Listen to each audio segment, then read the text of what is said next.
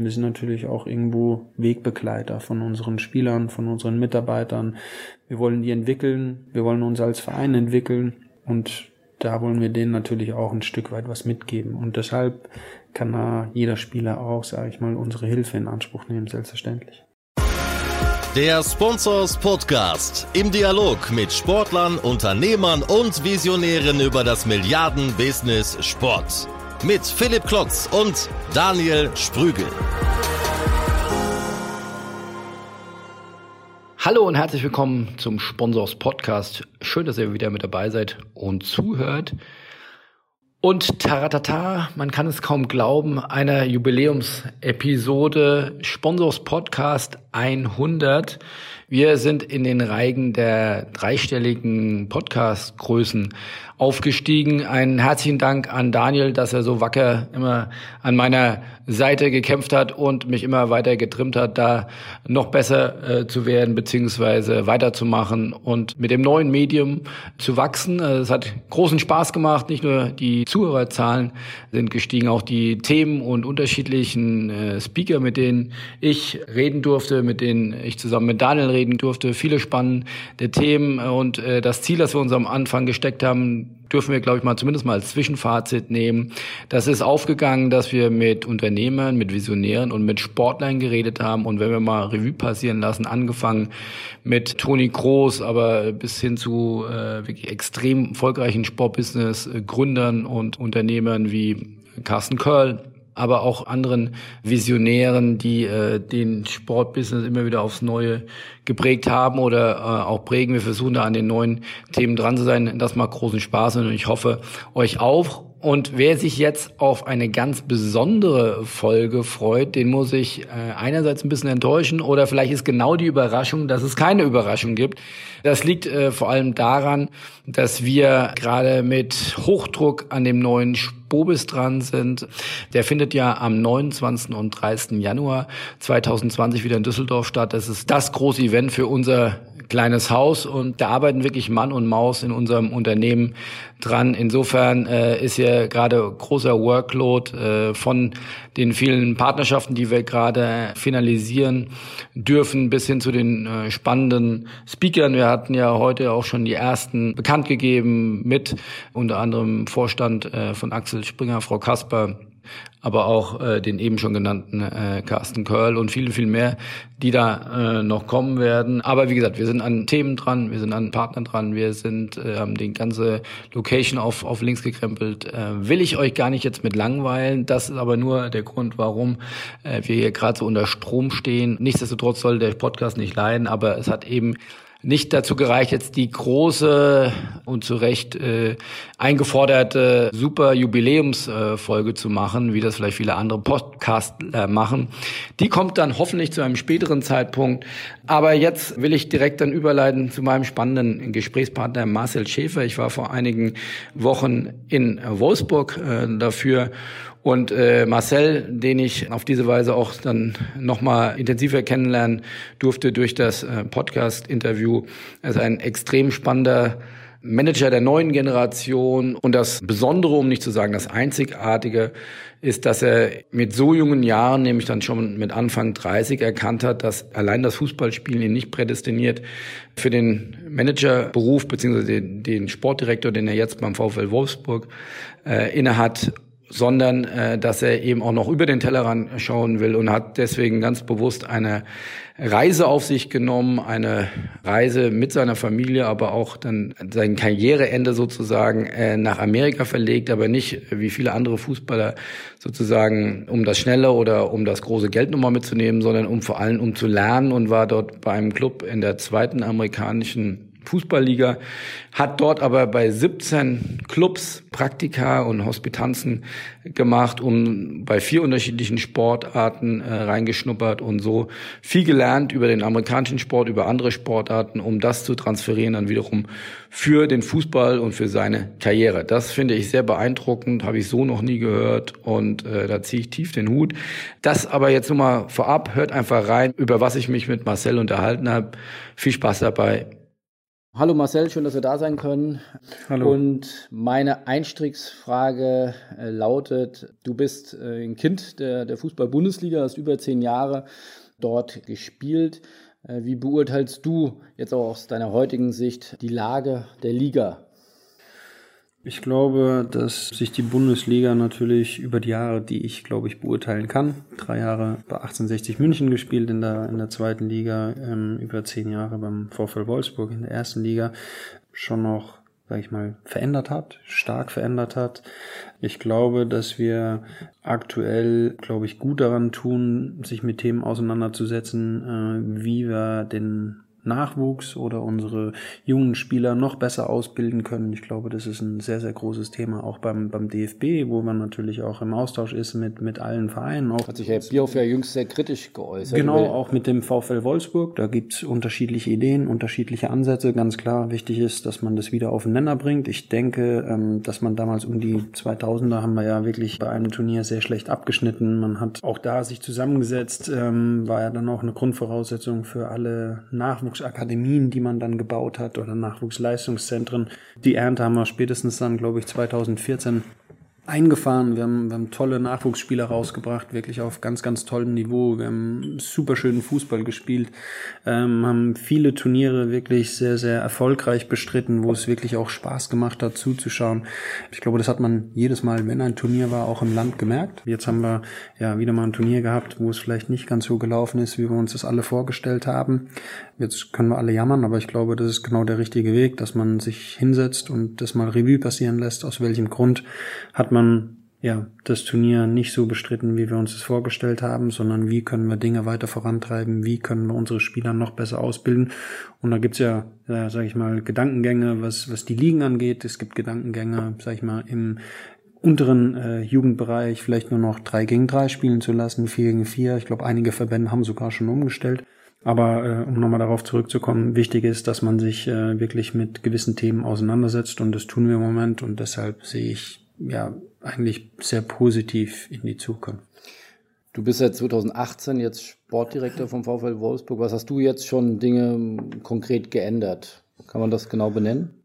Ich glaube, dass jeder so seine Art hat, seine Vorstellungen hat. Natürlich versucht, ähm, sage ich mal, die Erfahrungen, die man gesammelt hat, allen voran natürlich die positiven, ähm, sage ich mal, dann auch mit in seine Arbeit äh, mit einfließen zu lassen.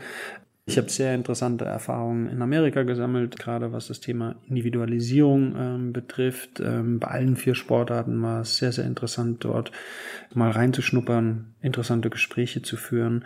Und deshalb hat man hier und da auch, sage ich mal, bei uns in der Akademie Dinge verändert. Nicht, weil Dinge vielleicht schlecht waren, um Gottes Willen, da bin ich weit von weg, sondern einfach, um, um neue Dinge auszuprobieren, um Dinge vielleicht eventuell auf ein neues Level zu heben weil ich auch jemand bin, der auch gerne mal Dinge ausprobiert ich glaube, das muss man auch tun, wenn man vorankommen möchte, wenn man, wenn man besser werden will. Es ist aber auch nicht so, dass man, sage ich mal, neu in eine Funktion kommt und dann alles, was war, sage ich mal, äh, verändert, sondern ich glaube, das sollte man Schritt für Schritt tun. Ähm, für mich ist es sowieso in der Konstellation mit Jörg Schmatke, sage ich mal, sowieso sehr wertvoll, wenn man jemanden an der Seite hat, beziehungsweise als Geschäftsführer, der über mir ist, um das richtig zu formulieren, der natürlich jahrelange Erfahrung als Spieler gesammelt hat, der Jahre jahrelange Erfahrung als Manager bei, bei verschiedenen Vereinen gesammelt hat. Und ähm, das hilft mir natürlich als sogenannter Jungspund extremst weiter. Jetzt hast du es eben schon angedeutet, du hast nach dem Karriereende sozusagen in der Bundesliga, beziehungsweise nachdem du 2017 Wolfsburg verlassen hast, bist du zu den Tampa Bay Rowdies gewechselt. Das ist nicht die MLS, sondern in der United Soccer League, also eine Liga noch drunter. Es gibt viele Spieler mit, du hast ja auch Länderspiele absolviert, also absolut äh, sehr bekannter Fußballer gewesen. Da gehen viele ins Ausland nochmal, um richtig Kasse zu machen. Was war deine Motivation? Ich glaube, das war ja bei dir durchaus anders. Ja, also finanziell war mit Sicherheit nicht meine Motivation, in die USA zu gehen. Meine Situation damals beim VfL Wolfsburg, ähm, sportlich gesehen, war so, dass ich meist nur noch auf der Bank saß, ähm, sportlich nicht mehr so gebraucht wurde, wie ich mir das äh, vorstelle. Und mir war es auch immer wichtig, dass man zumindest, sage ich mal, sportlich eine gewisse Bedeutung hat für den Verein.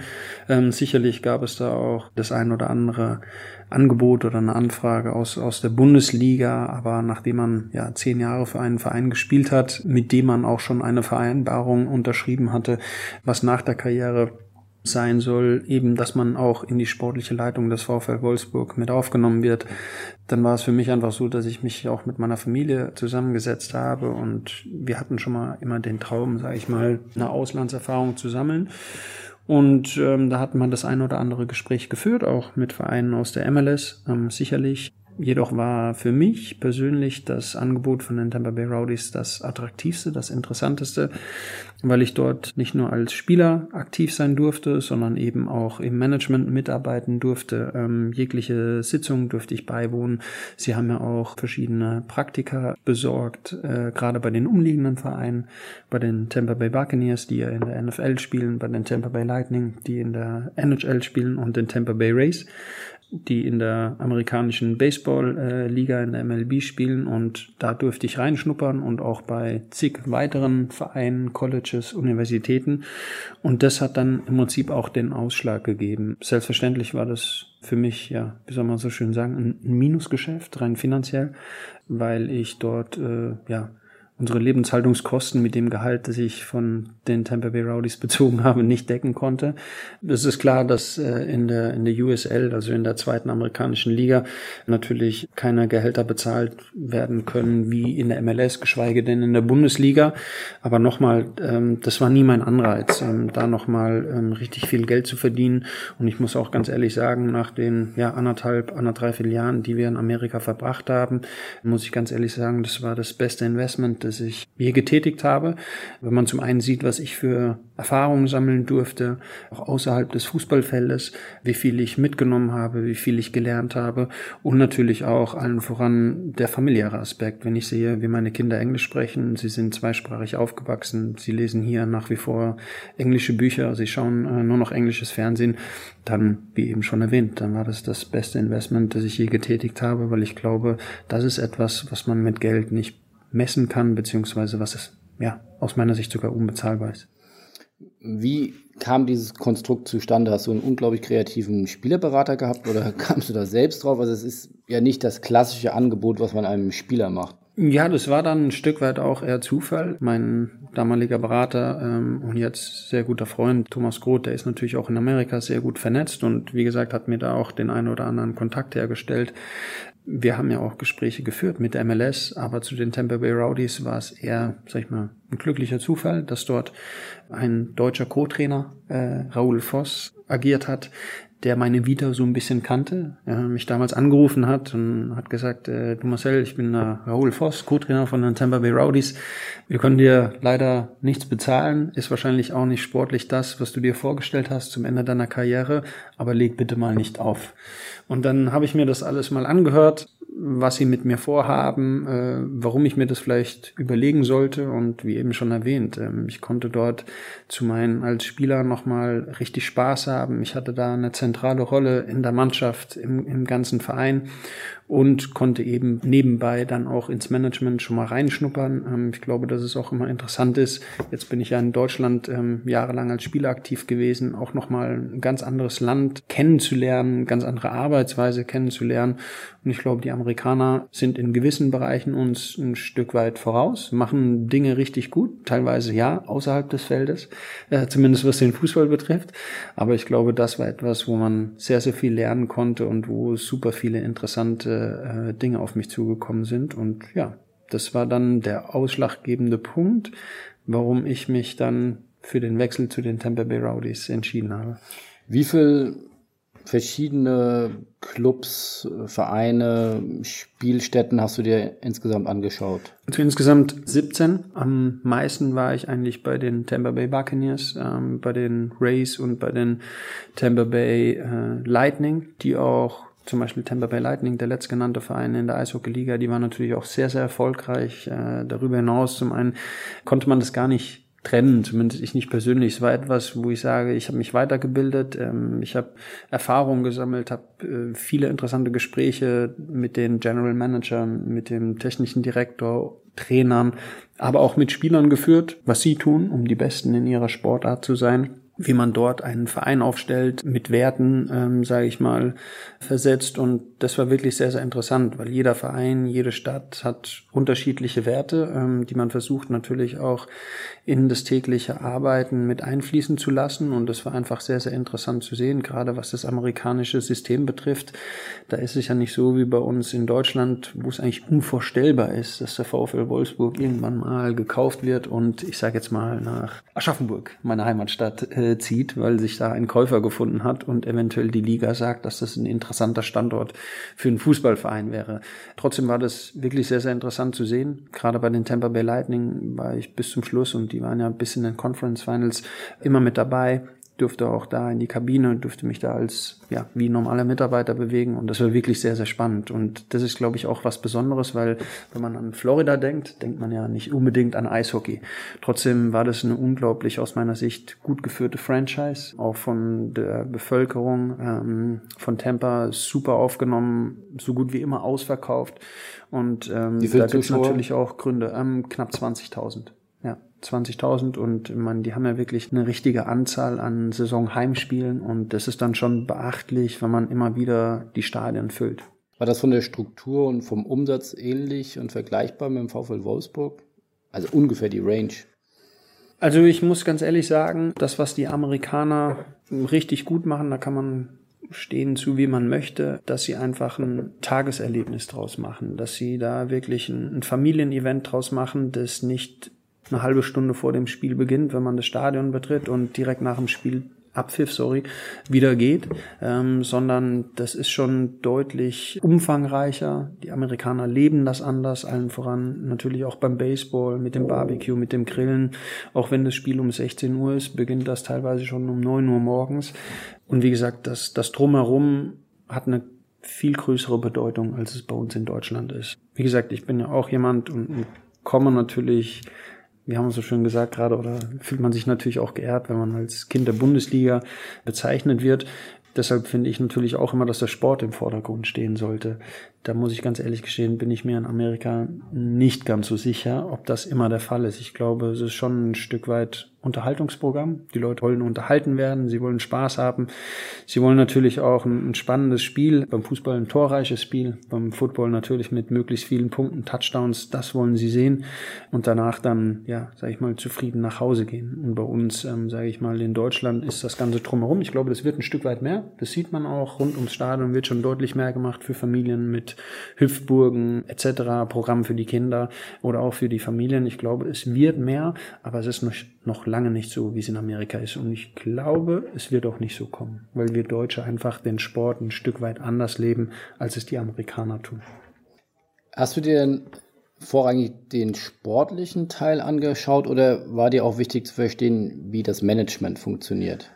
Beides. Das muss ich klar sagen. Natürlich war es in erster Linie immer so, dass, dass man natürlich, wenn man sich mit Trainern und Sportlern äh, oder auch dem GM unterhalten hat, in erster Linie viele Fragen meinerseits gestellt wurden, was den sportlichen Bereich betrifft. Wie stellt man eine Mannschaft zusammen? Wie bekommt man die Spieler alle zielgerichtet auf einen Nenner, was ein Saisonziel angeht, was kurzfristige Ziele angeht. Das war, das war schon recht spannend, ähm, weil es doch auch deutliche Unterschiede gibt, zum Beispiel zum, zum Fußball. Im Fußball hat man 25 bis 30 Spieler im Kader ein, ein, Trainer beim Football hat natürlich 60 Spieler im Kader und, und das war 60. echt 60 Spieler im Kader und das war ähm, dann schon wirklich. Ähm, die haben ja eine sehr kurze Saison auch. Genau, genau. Die haben eine sehr kurze Saison, haben aber doch eine große Anzahl an Spielern, ein bisschen über 50, was den normalen Kader während der Saison angeht. Und dann haben sie noch ähm, sechs, sieben Spieler auf einer Art, ja, sag ich mal, Standby-Liste. Äh, wenn schwere Verletzungen eintreten, kann man die jederzeit berufen.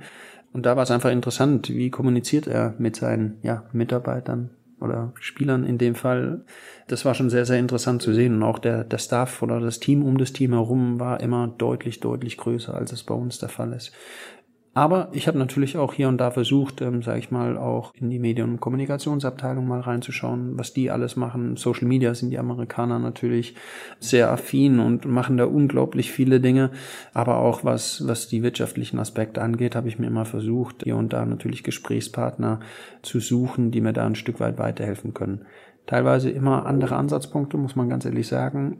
Andere Arbeitsweise als bei uns in Deutschland, aber immer sehr, sehr interessant mal zu sehen.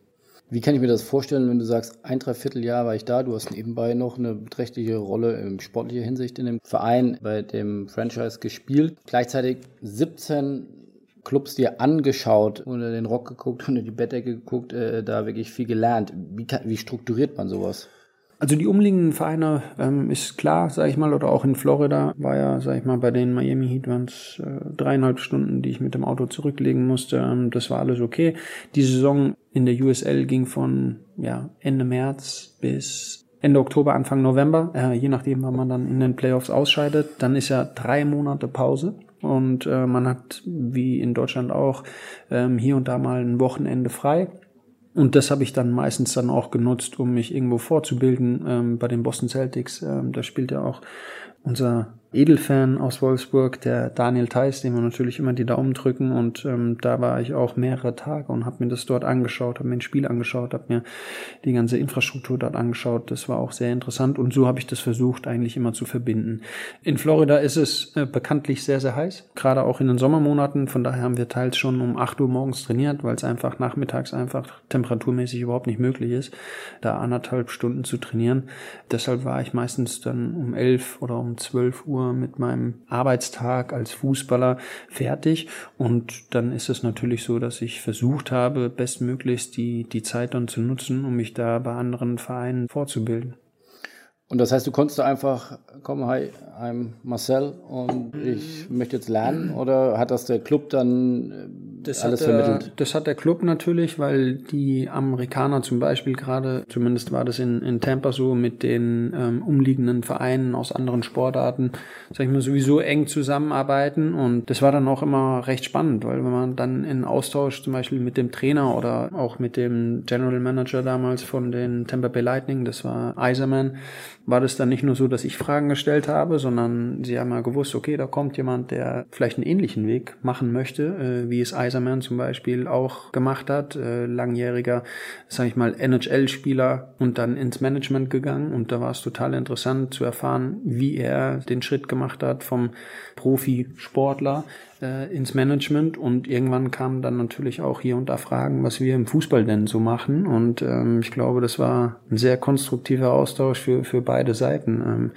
glaube ich auch beide Seiten, ich vielleicht ein Stück mehr, äh, glaube ich, was mitgenommen haben. Also das heißt, du hast ja alle vier, fünf großen Sportarten in unterschiedlichen ja. Konstellationen angeschaut. Ja, genau. Es war teilweise von zwei, drei Tage bis zu sieben, acht Tage manchmal auch ein bisschen länger, wobei ich auch zugeben musste, zum Beispiel in Boston hatte ich jetzt meine Familie dabei. Trotzdem habe ich natürlich versucht, mehrere Stunden dort äh, damit zu verbringen, da mal reinzuschnuppern, reinzuschauen, ähm, zu schauen, wie die Boston Celtics arbeiten. Und da hat man das so ein Stück weit damit verbunden. Aber hergestellt, den Kontakt zu den verschiedenen Vereinen hat in der Regel normalerweise jemand von den Tampa Bay Rowdies. Und was sind jetzt die größten Takeaways, wo du jetzt heute noch von profitierst? Individualisierung ist ja auch in Deutschland, ähm, sage ich mal, gerade im Fußball ein, ein Riesenthema. Ich glaube, wir reden seit Jahren drüber, aber es hakt aus meiner Sicht so ein Stück weit an der Umsetzung.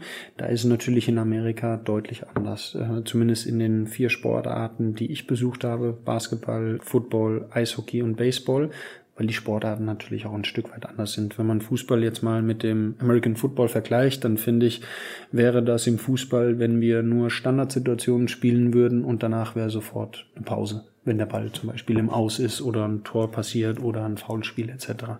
Also folgt Standardsituation auf Standardsituation auf Standardsituation. Deshalb können die Amerikaner zum Beispiel deutlich positionsspezifischer trainieren, als, als wir das tun. Dennoch sehe ich gerade bei uns da Handlungsbedarf und haben wir auch schon einige Schritte eingeleitet, wie wir in der Akademie unsere Spieler noch besser ausbilden, weil in der Akademie aus meiner Sicht geht es immer primär um die Ausbildung der Spieler. Wie können wir unsere Spieler besser machen tagtäglich und dann muss man sich auch mit den Spielern auseinandersetzen. Sollte man, glaube ich, auch mit den Spielern ins Gespräch gehen, wo sie sich verbessern möchten. In der Regel findet man dann einen Nenner und dann muss man das natürlich dann auch hier und da im Trainingsalltag einfließen lassen. Was wir jetzt gemacht haben, ist zum Beispiel, ähm, wir hatten jahrelang ein sogenanntes Schultraining, wo die Internatsspieler auch vom Schultraining befreit werden. Wenn sie zum Beispiel in der Schule Sport haben, durften sie aufgrund der Nähe auch zum Verein zwei Schulstunden bei uns trainieren und das zweimal die Woche. Und genau diese zwei Einheiten haben wir jetzt wirklich dazu hergenommen, wirklich positionsspezifisch zu trainieren, auch ähm, von der U17 bis zur U23. Das heißt, ein U17-Spieler trainiert dann auch mit einem U23-Spieler.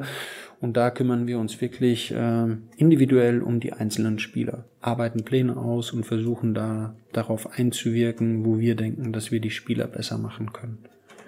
Und das haben wir da jetzt mit einfließen lassen, ohne den jeweiligen Trainern, sage ich mal, eine, eine offizielle Trainingseinheit unter der Woche wegzunehmen.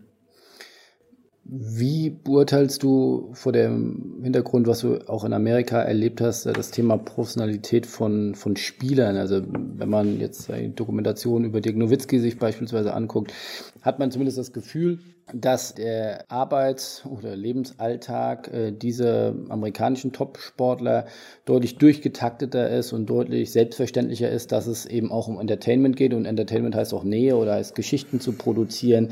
Wenn das, auch jetzt nur vom Hören sagen, aber wenn ein großer Sportartikel Hersteller, der mit dem DFB verbandelt ist, dann Werbeaufnahmen, Werbedrehs macht, dann gehen die Spieler da eher dann auch so widerwillig hin. Also wo man sagt, ihr wisst schon, woher das Geld kommt, also wie wichtig Vermarktung für euch ist. Gibt es da Unterschiede, die du kennengelernt hast?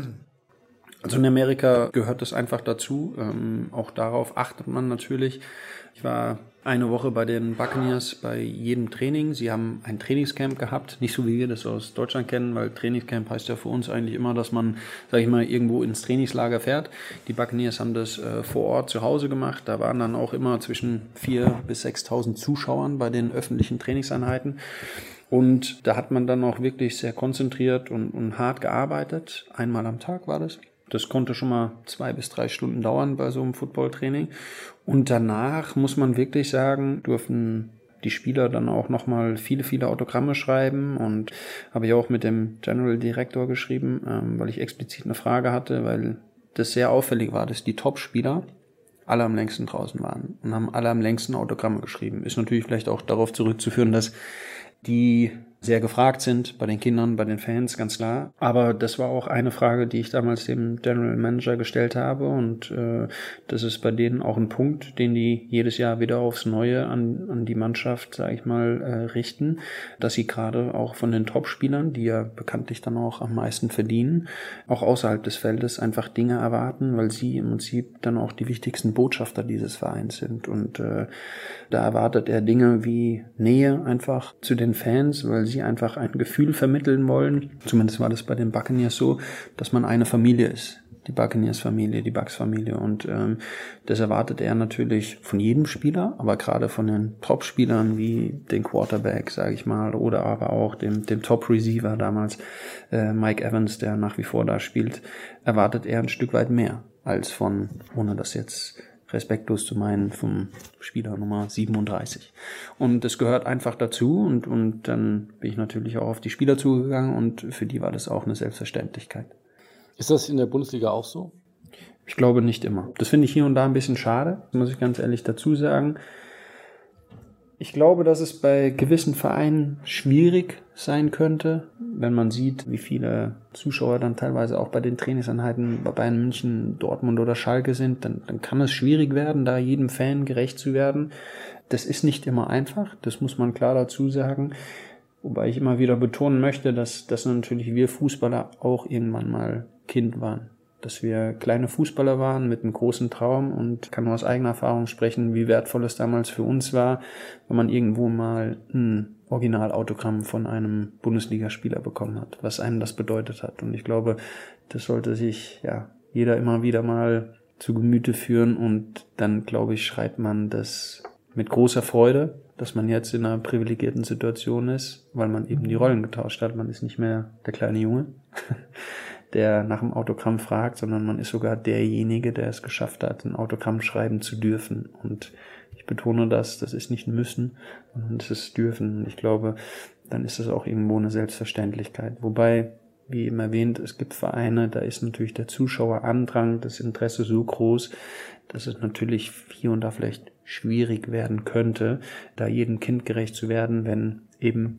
zum Beispiel 5000 Zuschauer da sind, dann, dann wird es einfach schwierig. Das, das muss man dazu sagen. Aber bei uns in Wolfsburg, wir sind ja auch eher eine kleinere Stadt, haben hier und da auch in den Ferien von den Kindern öfter mal ein Trainingscamp zu Besuch und da ist es eigentlich eine Selbstverständlichkeit. Und das ist, war als Spieler so, ist jetzt aber auch in der neuen Funktion so, wenn wir sehen, dass da zwei Trainingscamps oder Fußballcamps zu Besuch sind, die sich mal ein Training anschauen, dann ist das schon oft, dass wir dann relativ spontan ein paar Edding-Stifte zur Hand nehmen, den Spielern überreichen und dann von denen auch erwarten, dass, dass sie die Kinder dann unterschreiben. Teilweise holen wir sie auch auf den Platz, weil ich glaube, dass man mit so wenig so viel Freude äh, bereiten kann.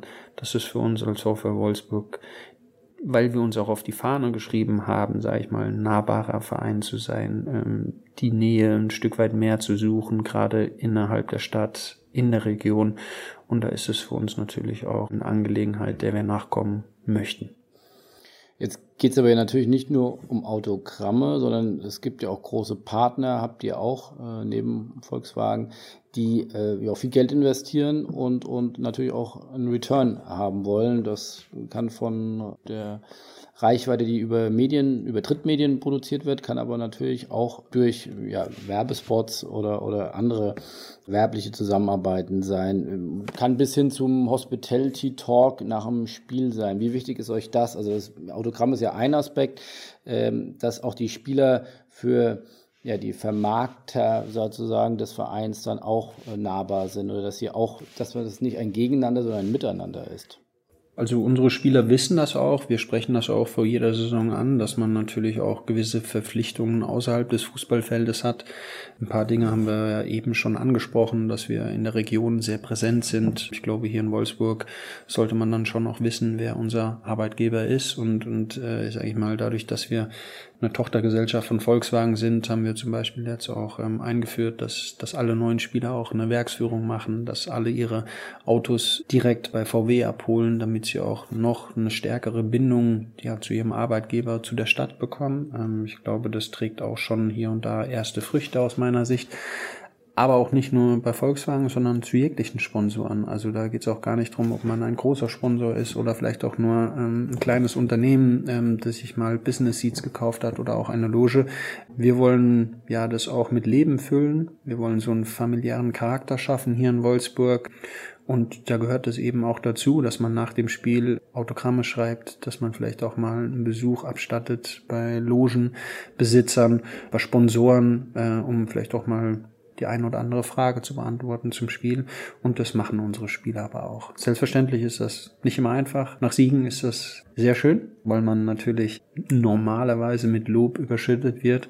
Aber ich glaube, dass es auch wichtig ist, nach Niederlagen solche Besuche abzustatten, Autogramme zu schreiben, die Nähe zu den Fans, zu Sponsoren zu suchen. Denn nur so schafft man eine Bindung. Und ich glaube, das tun wir, das versuchen wir. Ich glaube, da haben wir schon einen deutlichen Schritt nach vorne gemacht. Auch wenn wir wissen, dass wir natürlich noch Dinge verbessern können, ganz klar. Wer, wer muss sowas dann pushen? Ist das der Trainer? Bist du das? Äh, muss das Herr Schmatke machen? Nein, das sind das Jörg Schmatke und ich haben da, bevor wir hier zusammen angefangen haben, ja ein ausführliches Gespräch geführt, äh, wie wir uns die Zusammenarbeit vorstellen und der grundsätzliche Gedanke, was das angeht, sage ich mal, den Rahmen, den den haben schon wir ausgearbeitet und auch geschaffen und eben dann auch an alle mitgeteilt, auch nicht nur den Spielern oder aber auch dem Trainerteam sondern auch allen anderen Mitarbeitern. Es ist ja nicht so, nur so, dass wir in die Region wollen, beziehungsweise in die Stadt und auch Sponsoren bedienen möchten, um da eine Nähe zu schaffen, sondern auch intern. Also ich glaube, letztes Jahr, als der Verein Geburtstag hat, waren die Mitarbeiter dann doch auch teilweise sehr überrascht und dankbar, als die Mannschaft äh, mit dem Geburtstagskuchen in alle Büros gegangen ist und sich auch zum einen mal bedankt hat, zum anderen ja, haben wir den Geburtstag so ein bisschen des Vereins hochleben lassen. Und ich glaube, genau so Aktionen sind das, wo man doch auch wirklich ein sehr, sehr schönes Miteinander schafft. Hast du gemerkt, du bist äh, dreifacher Familienvater, äh, jetzt ist das ja gegenüber von Spielern wahrscheinlich auch manchmal, nicht vom Alter her, aber zumindest von der Rolle, eher auch so eine, eine Vaterfunktion oder eine sehr große Nähe, die man hat. Hast du gemerkt, dass du, wenn ihr solche neuen Werte da auch einzieht oder Dinge betont, die euch wichtig sind, dass ihr da auf Verwunderung stoßt? Oder hast du gemerkt als, als Feedback auch, dass sie sagen, A, ist anders und ach so, verstehe ich, dass euch das wichtig ist und, und dann, also gab es da auch ja, Reibung mit einigen Spielern? Ja, das, also das mit Sicherheit. Ähm, Reibung würde ich es jetzt nicht nennen, aber es ist schon so, nicht nur bei Spielern oder ist ja auch bei Mitarbeitern so, dass wenn man vielleicht Dinge verändert, wie eben schon erwähnt, das muss ja gar nicht schlecht gewesen sein. Dennoch ist es so, dass Jörg Schmatk und ich, wie gesagt, äh, wir haben ein langes Gespräch geführt, haben so ein bisschen einen Rahmen gezogen, wie wir uns das, gerade was den sportlichen Bereich betrifft, wie wir uns das vorstellen und ähm, haben dann Dinge umgesetzt, verändert und da kommen natürlich auch hier und da mal kritische Nachfragen. Zu Recht auch, dann erklärt man die, aus welchem Grund man eventuell neue Wege geht. Wichtig ist, dass man diejenigen, die davon betroffen sind, Mitarbeiter, Spieler, Trainer, natürlich auch ein Stück weit abholt, die mit ins Boot nimmt, weil das natürlich auch die wichtigsten Botschafter sind der Werte, die man selber verkörpern möchte als Verein. Und ich glaube, das gelingt uns hier und da ganz gut. Dennoch ist es natürlich so, dass es da mal Reibung gibt, ja. Aber ähm, das ist, glaube ich, ganz normal. Also wenn man, wenn man Dinge verändert, dann, dann gibt es welche, die das positiv sehen, es gibt welche, die sehen das relativ neutral und es gibt welche, die hinterfragen natürlich dann relativ kritisch. Aber es ist auch so, dass man,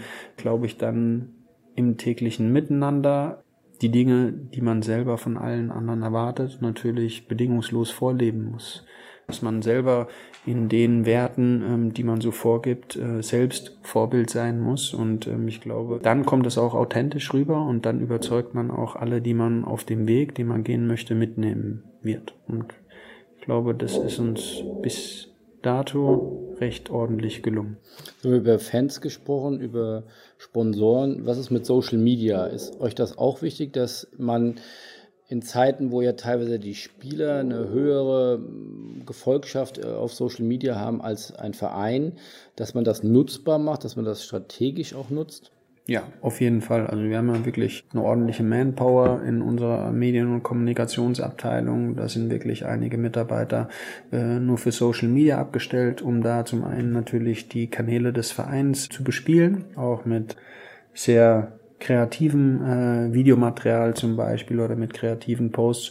Und dann ist es natürlich auch so, dass wir versuchen, natürlich unsere Spieler zu unterstützen, unsere Spieler auch hier und da, muss man ehrlich sagen, zu sensibilisieren. Ich glaube, dass Social Media etwas Tolles ist. Es ist wirklich ein sehr interessantes Tool, das man als Verein, als Spieler ähm, sehr gut nutzen kann. Man sollte aber auch ein Stück weit vorsichtiger sein, weil das natürlich etwas ist, wo vielleicht immer ein Stück weit haften bleibt, weil man mal aus irgendeiner komischen Idee oder aus der Naivität irgendeinen Post loslässt, den man natürlich dann recht schlecht wieder löschen kann. Selbstverständlich kann man den löschen, aber was einmal im Internet war, das ist natürlich schwierig irgendwo wieder rauszubekommen. Und da sind wir natürlich auch gerne da und wenn wir jetzt gerade über Social Media sprechen, um das mal ein bisschen allgemein zu sehen, wir sind natürlich auch irgendwo Wegbegleiter von unseren Spielern, von unseren Mitarbeitern. Wir wollen die entwickeln, wir wollen uns als Verein entwickeln und da wollen wir denen natürlich auch ein Stück weit was mitgeben. Und deshalb kann da jeder Spieler auch, sage ich mal, unsere Hilfe in Anspruch nehmen, selbstverständlich. Es gab ja ein sehr extremes Beispiel beim FC St. Pauli. Jetzt gibt es ja leider sehr kriegerische Handlungen in, abermals in Syrien, Türkei ist dort einmarschiert und äh, ein türkischer Spieler hat das, glaube ich, gutiert oder mit äh, Shahin, glaube ich, heißt er, hat das äh, mit einem positiven Post äh, belegt, den dann auch dann kurz danach wieder gelöscht. Aber bei der Positionierung und bei der Fangruppierung vom FC St. Pauli kam das natürlich alles andere als gut an. Und die sind jetzt so weit gegangen, dass sie ihn wirklich freigestellt haben, also wegen einem Post. Das ist natürlich dann schon sehr konsequent man hat da auch seine eigenen Erfahrungen gesammelt und ich finde immer, dass man wenn man zum Beispiel Sportler ist, dann auch, auch Vorbild oder auch in der Öffentlichkeit steht, dass man ja, gut beraten ist, wenn man über seine beruflichen Dinge gerne etwas postet. Und das ist bei uns in erster Linie äh, das Sportliche. Das Private muss jeder ein Stück weit für sich selber entscheiden. Ich habe es eher ungern gemacht. Ich habe immer versucht, meine, meine Familie, meine Kinder ein Stück weit aus der, aus der Öffentlichkeit rauszuhalten. Da gibt es, glaube ich, Gründe dafür, da gibt es Gründe dagegen. Das, das muss jeder selber wissen. Politisch, klar, in Deutschland muss man sagen, haben wir eine Meinungsfreiheit. Ich glaube, das ist ein sehr, sehr wertvolles Gut, das wir in Deutschland haben. Dennoch sollte man da als Person in der Öffentlichkeit, und, und das sind wir nun mal äh, im Fußball, sollte man da sehr sensibel mit dieser Sache umgehen, ohne dass, wenn man von irgendetwas überzeugt ist, natürlich ja davon abzurücken. Um Gottes Willen, das meine ich nicht. Aber das kann schon ein Auslöser für etwas sein, was man vorher ja sich noch nicht mal ausgemalt hätte. Und da sollte man ein bisschen vorsichtig sein. Lass uns noch mal stärker darauf eingehen, auf den Wandel oder den Wechsel vom Spieler zum Manager. Äh, Marcel Schäfer, wie hast du das wahrgenommen? Das war ja dann irgendwo auch sehr abrupt. Ja, du hast in Amerika schon viel gelernt, aber die neue Rolle, die neue Verantwortung, dann springt man ja irgendwann ins kalte Wasser. Wie hat sich das für dich angefühlt? Ja gut, ich glaube, jeder, der mich ein Stück näher kennt, der weiß, dass wenn ich eine Entscheidung treffe, dann treffe ich die aus voller Überzeugung. Ich war von Herzen gerne Fußballer. Ich habe meinen Job echt geliebt, habe mein Hobby zum Beruf gemacht, durfte Dinge tun, von denen ich als Kind geträumt habe, durfte jeden Tag Fußball spielen und genauso bin ich meinen Beruf eigentlich auch angegangen. Deshalb war das sicherlich nicht leicht, das Kapitel Profifußballer zu beenden, weil es für mich nach wie vor, muss ich ganz ehrlich gestehen, der schönste Beruf der Welt ist, zumindest für mich.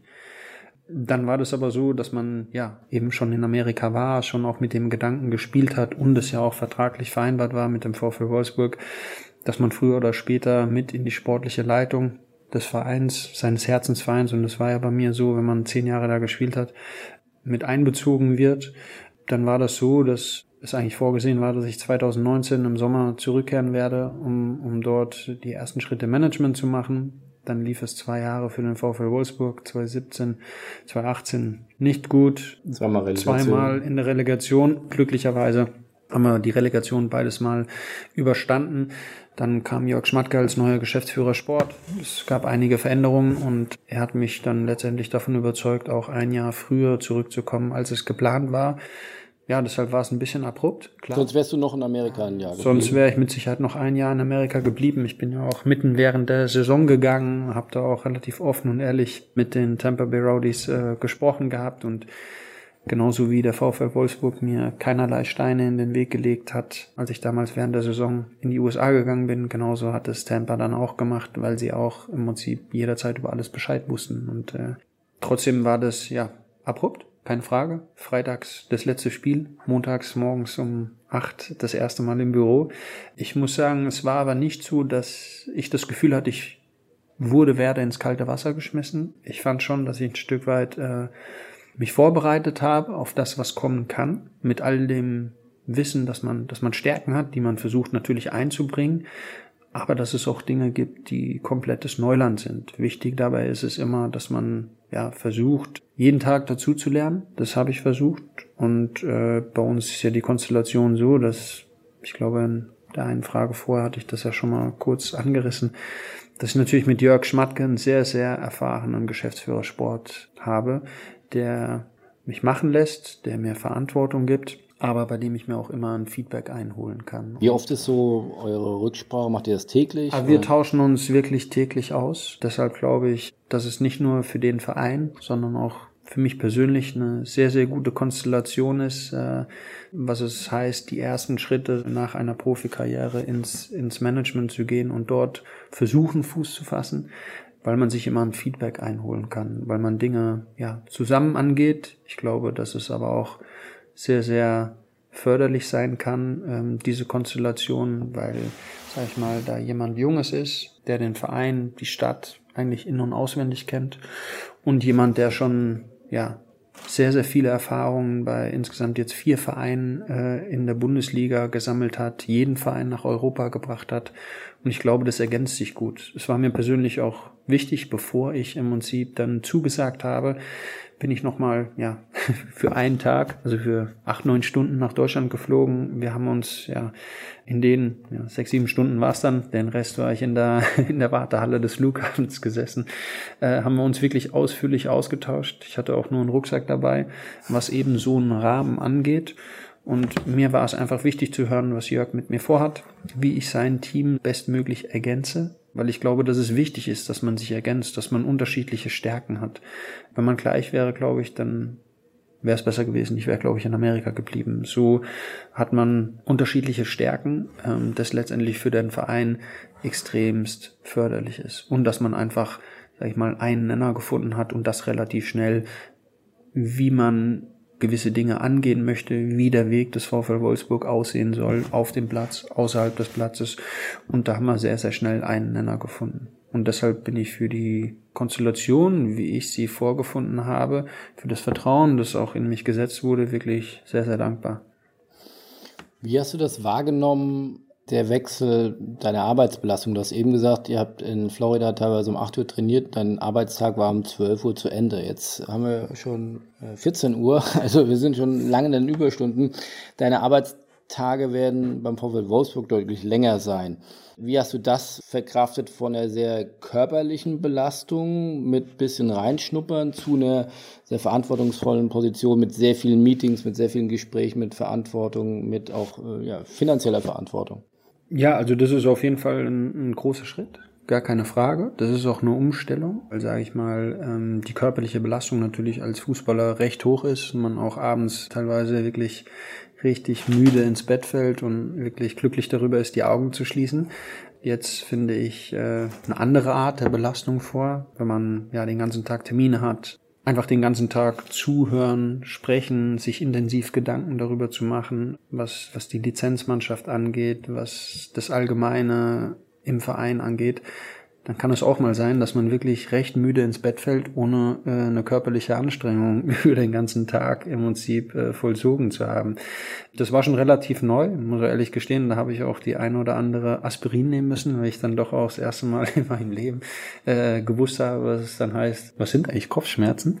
Es war einfach eine neue, neue Art im Prinzip der, der Belastung. Das klingt immer komisch, weil, sage ich mal, ich hatte ja auch einen Trainer mit dem ich sehr erfolgreich zusammengearbeitet habe, bin ich sehr dankbar für, aber der auch einiges abverlangt hat, Felix Magath. Und da bin ich dann einfach nur ins Bett gefallen und habe geschlafen. Und jetzt ist es eben anders, dass natürlich die Gedanken, auch wenn man im Prinzip die Geschäftsstelle verlässt, weiterhin kreisen und äh, das eine neue Form der Belastung war oder ist nach wie vor, keine Frage. Äh, nur die Umstellung an sich, die ersten Wochen ist natürlich auch, wenn man ehrgeizig ist und, und perfektionistisch veranlagt, so wie ich das bin und alles wirklich sehr, sehr gut äh, ausführen möchte, umsetzen möchte, dann ist es natürlich nochmal eine andere Belastung.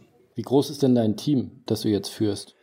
Also wir im, im Bereich Sport sind sieben, sechs Leute ganz nah an uns dran und dann kommt natürlich drauf an, immer wie man das auslegt. Also zählt man da jetzt, äh, sage ich mal, die medizinische Abteilung, äh, die Spieler, das Trainerteam dazu. Ähm, da zähle ich natürlich den Teammanager dazu, da ähm, zähle ich äh, jemand, der in der ähm, Sportentwicklung arbeitet, Familienbetreuung zähle ich dazu, äh, jemand, der uns administrativ unterstützt. Aber es ist, wie gesagt, es ist Auslegungssache, weil ähm, ich glaube, und unsere Spieler sind genauso Mitarbeiter wie diejenigen im Prinzip aus der Akademie. Deshalb ist es ähm, recht breit Scouting. gefächert. Scouting, Medien und Kommunikation ist natürlich sehr, sehr nah am Sport angesiedelt.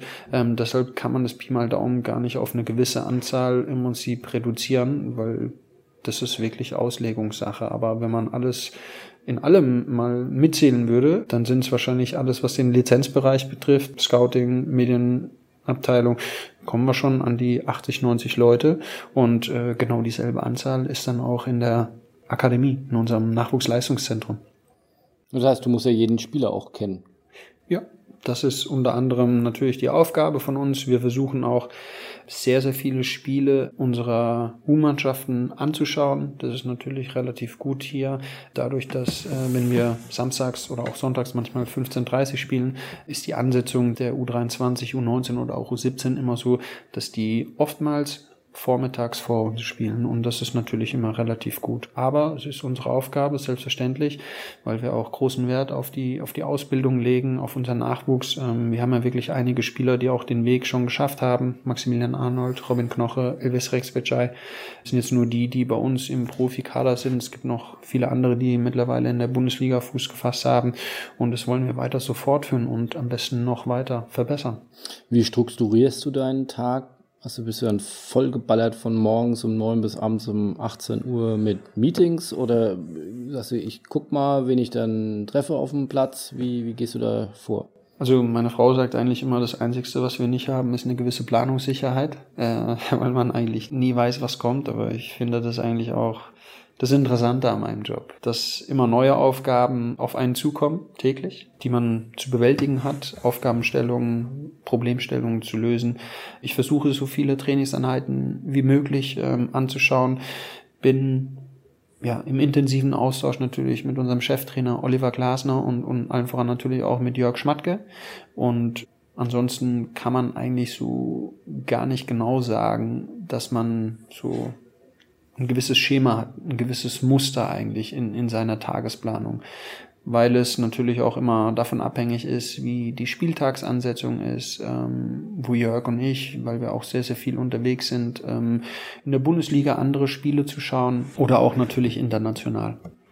Von außen betrachtet, finde ich, gibt es nur sehr wenige Clubs, die es schaffen, auch und gerade im sportlichen Bereich so eine klare Guideline zu haben, wie zum Beispiel der FC Barcelona, wo man vermeintlich weiß, die spielen immer so und so und so von der F-Jugend bis äh, zur ersten Mannschaft wir wissen, wie oft teilweise Trainer wechseln, wie oft äh, Sportvorstände wechseln. Nichtsdestotrotz wäre das im Sinne eines strategisch geführten Clubs nicht eines der wichtigsten Dinge, eine klare Guideline zu haben, die, die größer ist als ein Trainer, die auch größer ist als ein Felix Magath oder größer ist als ein äh, ja, aktueller ähm, Trainer. Wie ist da deine Meinung dazu? Also Barcelona ist ein gutes Beispiel. Ich glaube, dass das aber über Jahre hinweg gewachsen ist, dass sie sich das auch ein Stück weit erarbeitet haben. Man sagt ja so schön immer, ist ja glaube ich auch der Leitsatz, es ist mehr als nur ein Club. Das ist schon beachtlich. Ich glaube, Ajax Amsterdam hat das jahrelang wirklich sehr, sehr gut gemacht. Ich finde das auch, dass man immer eine gewisse DNA haben sollte und aufgrund der Schnelllebigkeit des Geschäfts äh, wie wir alle wissen, kann sich natürlich gerade auch auf meiner Position, auf der Cheftrainerposition, Geschäftsführer Sport, kann sich relativ schnell was verändern. Ich glaube, dass man trotzdem als Verein immer einen gewissen Rahmen haben sollte. Bei allem, dass neue Personen, neue Ideen, frischen Wind äh, reinbekommen, selbstverständlich, das sollen sie auch tun.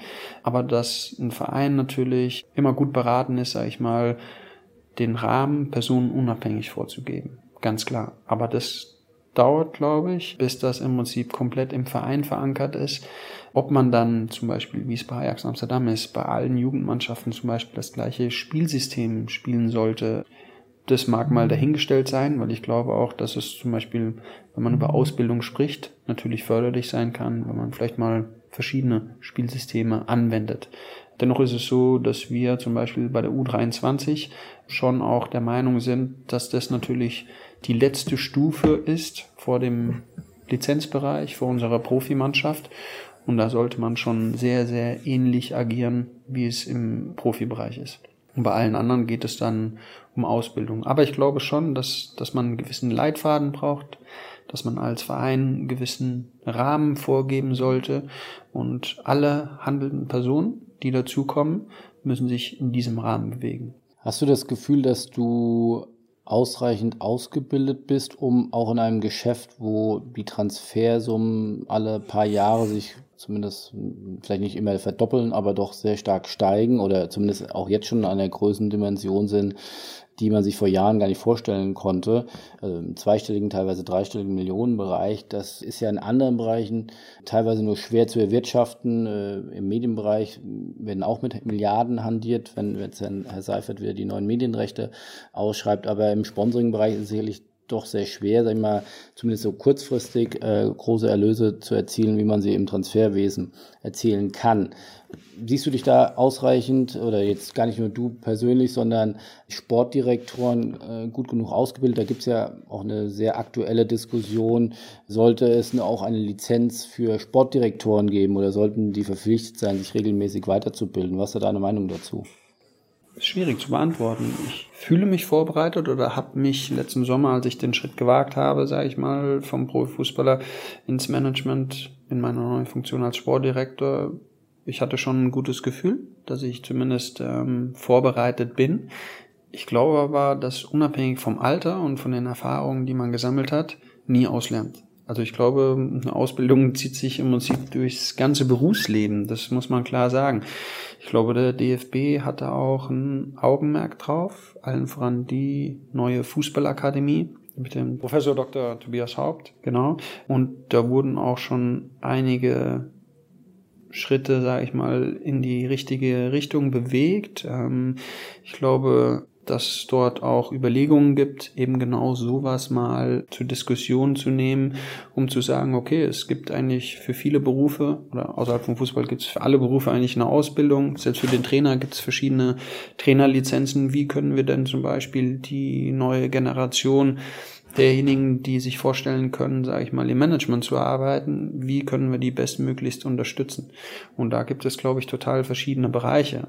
Ich glaube, dass jemand, der vielleicht selber, so wie es bei mir der Fall war, bei Simon Rolfes, der jetzt in Leverkusen aktiv ist, bei Sebastian Kehl, bei Thomas Hitzelsberger könnte man ja sagen, okay, das ist jetzt so die, die neue Generation, die so heranwächst. Mal schauen, wie wir bestehen wie können wir die bestmöglichst unterstützen in Bereichen, wo sie vielleicht ein bisschen Nachholbedarf haben, eben gerade was das Kaufmännische angeht, weil wir eben, sage ich mal, aufgrund unserer Karrieren schon relativ viele Erfahrungen gesammelt haben.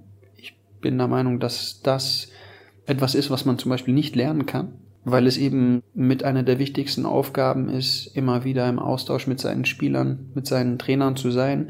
Und bei uns ist es eben so, dass wir alle Facetten eines Fußballprofis durchlebt haben, von Erfolge feiern, wie, wie die deutsche Meisterschaft oder auch mal den Pokalsieg. Aber wir hatten auch persönlich schwierige Zeiten, waren auch mal auf der Tribüne, waren auf der Bank, sind eventuell schon mal ausgemustert worden.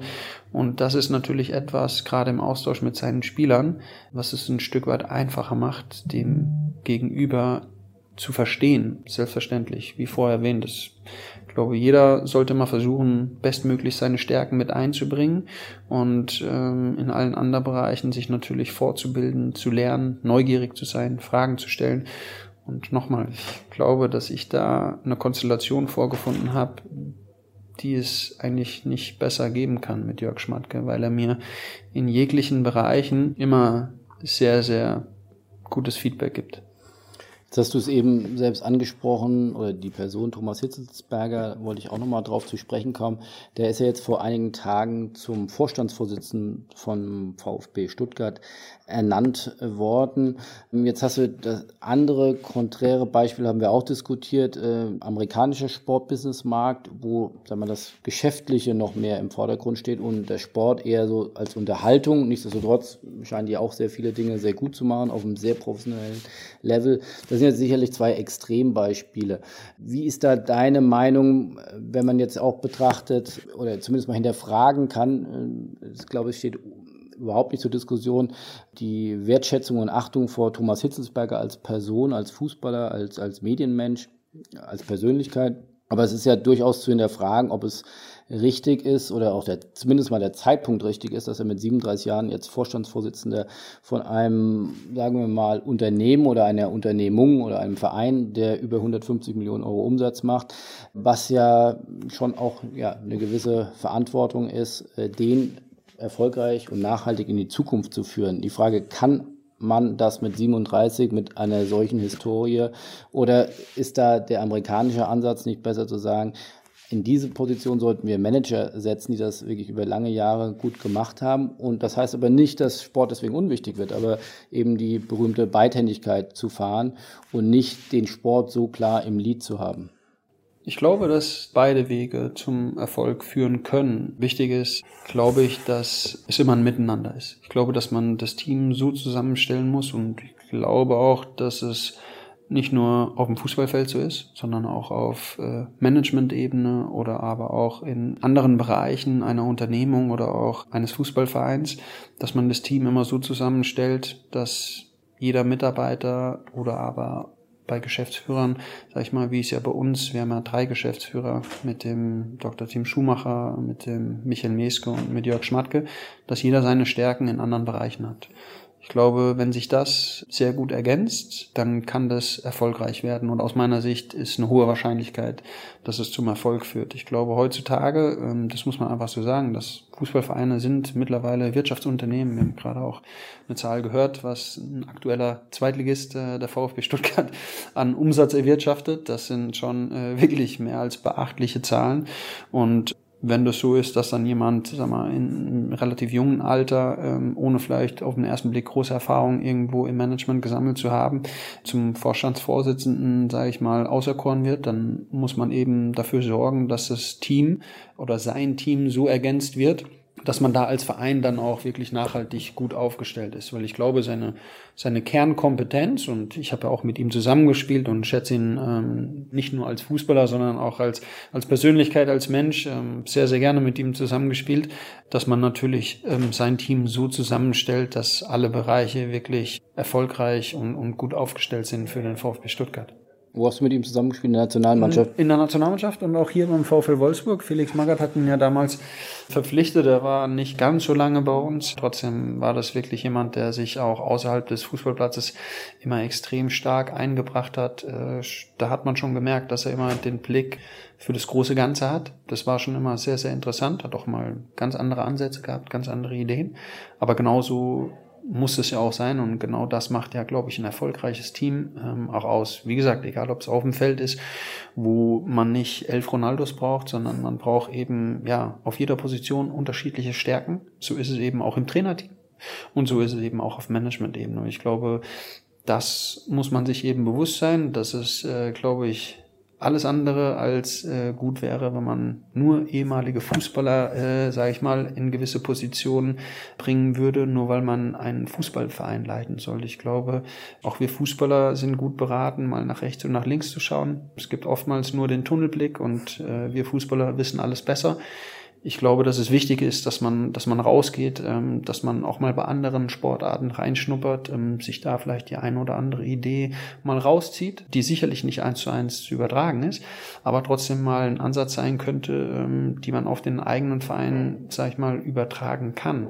Und genauso ist es auch, dass man, glaube ich, gut beraten ist, mal bei Wirtschaftsunternehmen äh, reinzugehen. Und da ist bei uns natürlich ähm, relativ gut, weil die Nähe zu Volkswagen da ist, dass man sich dort auch mal mit äh, Management äh, auf Top-Ebene austauschen kann, wie sie zum Beispiel Mitarbeiter führen, wie sie gewisse Dinge angehen, die natürlich relativ gleich sind. Auch ich habe mit Datenschutz zu tun, ich, auch ich habe mit, äh, Thema, mit dem Betriebsrat zu tun, genau wie bei Volkswagen auch. Und, und da kann man immer relativ viel mitnehmen, gerade bei Leuten, die schon jahrelang Erfahrung gesammelt haben in ihrem Metier.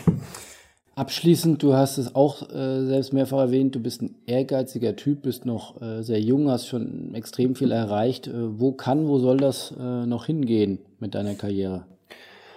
Ähm, ja, ich bin jetzt insgesamt zwölf Jahre beim VfL Wolfsburg, habe äh, die nationalen Titel mit dem VfL Wolfsburg geholt. Jetzt kommen die internationalen. Ich, ja, ja, das wäre sehr schön. Ich glaube, das wäre im Moment nicht ganz äh, realistisch. Was in drei, vier, fünf Jahren ist, das wissen wir beide nicht. Oder ob ich auch noch hier sitze, das, das wissen wir auch nicht, äh, weil man doch auch danach bewertet wird, wie ähm, die sportliche Situation ist. Im Moment läuft es recht ordentlich, aber wir müssen natürlich auch noch viele Dinge verbessern. Für mich persönlich ist im Moment die Konstellation einfach, ich glaube, ich habe es drei, vier Mal erwähnt, äh, mit Jörg Schmatke sehr, sehr gut. Ja, Ausbildung äh, endet nie, haben wir auch schon besprochen. Ich möchte mich einfach weiterentwickeln, ich möchte dazulernen, deshalb möchte ich eigentlich im Moment auch an gar nichts anderes denken als äh, in der Konstellation mit Jörg Schmatke. Er betont zwar immer, dass ja ein Ende für ihn auch in Sicht ist, nachdem man über 20 Jahre als Manager agiert hat, kann man ein Stück weit nachvollziehen. Ich würde mich freuen, wenn er vielleicht noch äh, ein paar Jahre dranhängt und, und wir vielleicht zusammen dann auch in der neuen Funktion noch einen Titel einfahren. Das betone ich immer wieder und, und äh, sage es ihm auch immer wieder. Ich bin gespannt, wie er sich dann auch entscheiden wird. Im Moment, ich genieße das. Ich, äh, ich saug das im Moment alles auf, weil ich von dieser Konstellation unglaublich profitiere. Was dann in drei, vier, fünf Jahren ist, muss ich ganz ehrlich sagen, das, das lasse ich ein Stück weit auf mich zukommen. Klar ist aber, dass man, dass man immer weiterkommen möchte, dass man sich weiterbilden möchte, dass man Verantwortung übernehmen möchte und ja, was in drei, vier Jahren ist, das, das lassen wir mal in der Zukunft. Sehr gut. Dann vielen, vielen Dank für diese sehr persönlichen, sehr spannenden Einblicke.